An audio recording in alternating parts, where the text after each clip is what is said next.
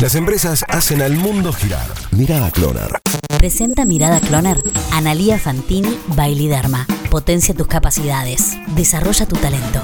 El nuevo mundo del trabajo para este 2021. Casi como cantando un tango cargado de drama, podemos decir que el mundo no volverá a ser como antes. Y el mundo laboral tampoco. Especialistas en recursos humanos vienen trabajando en el comportamiento de los empleados y cómo será la relación durante este año. Todavía en pandemia. Sin lugar a dudas, la primera pauta que se mantendrá es el distanciamiento, sea en oficinas, en fábricas o donde fueren, tanto y en cuanto dure esta situación epidemiológica. Íntimamente ligado a esto surge la deslocalización del trabajo. Dicho en otros términos, sería el home office. Esto, según especialistas, recién debería llegar en 2024, pero la pandemia aceleró los tiempos y acá estamos. La capacitación y un nuevo rol para las empresas ligado justamente al distanciamiento y cómo preparar al personal para eso y no quedar obsoletos. Mayor flexibilidad y trabajo por objetivos apunta a la optimización del tiempo, sobre todo en el trabajo desde la casa donde cualquier trabajador se vuelve multitasking. Es decir, al mismo tiempo que trabaja, está preparando la comida, jugando con los chicos, con el perro, entretenido o haciendo otras cosas. Uno de los desafíos que deberán enfrentar las compañías tendrá que ver con el sexto punto, transmisión de cultura y desarrollo de vínculos. ¿Cómo lograr esto sin la presencialidad? ¿Cómo hacer para que un trabajador o una trabajadora se ponga la camiseta de verdad si no los veo cara a cara? Por último, el reclutamiento, onboarding e inducción virtuales es lo que destacan los especialistas. Esto habla más de una empresa puertas adentro y cómo adaptarse a casi no tener encuentros cara a cara con sus empleados, incluso con los próximos por contratar. El 2021 ya comenzó y los desafíos tanto para las empresas como para los trabajadores están planteados. ¿Cómo decían en Telemanías?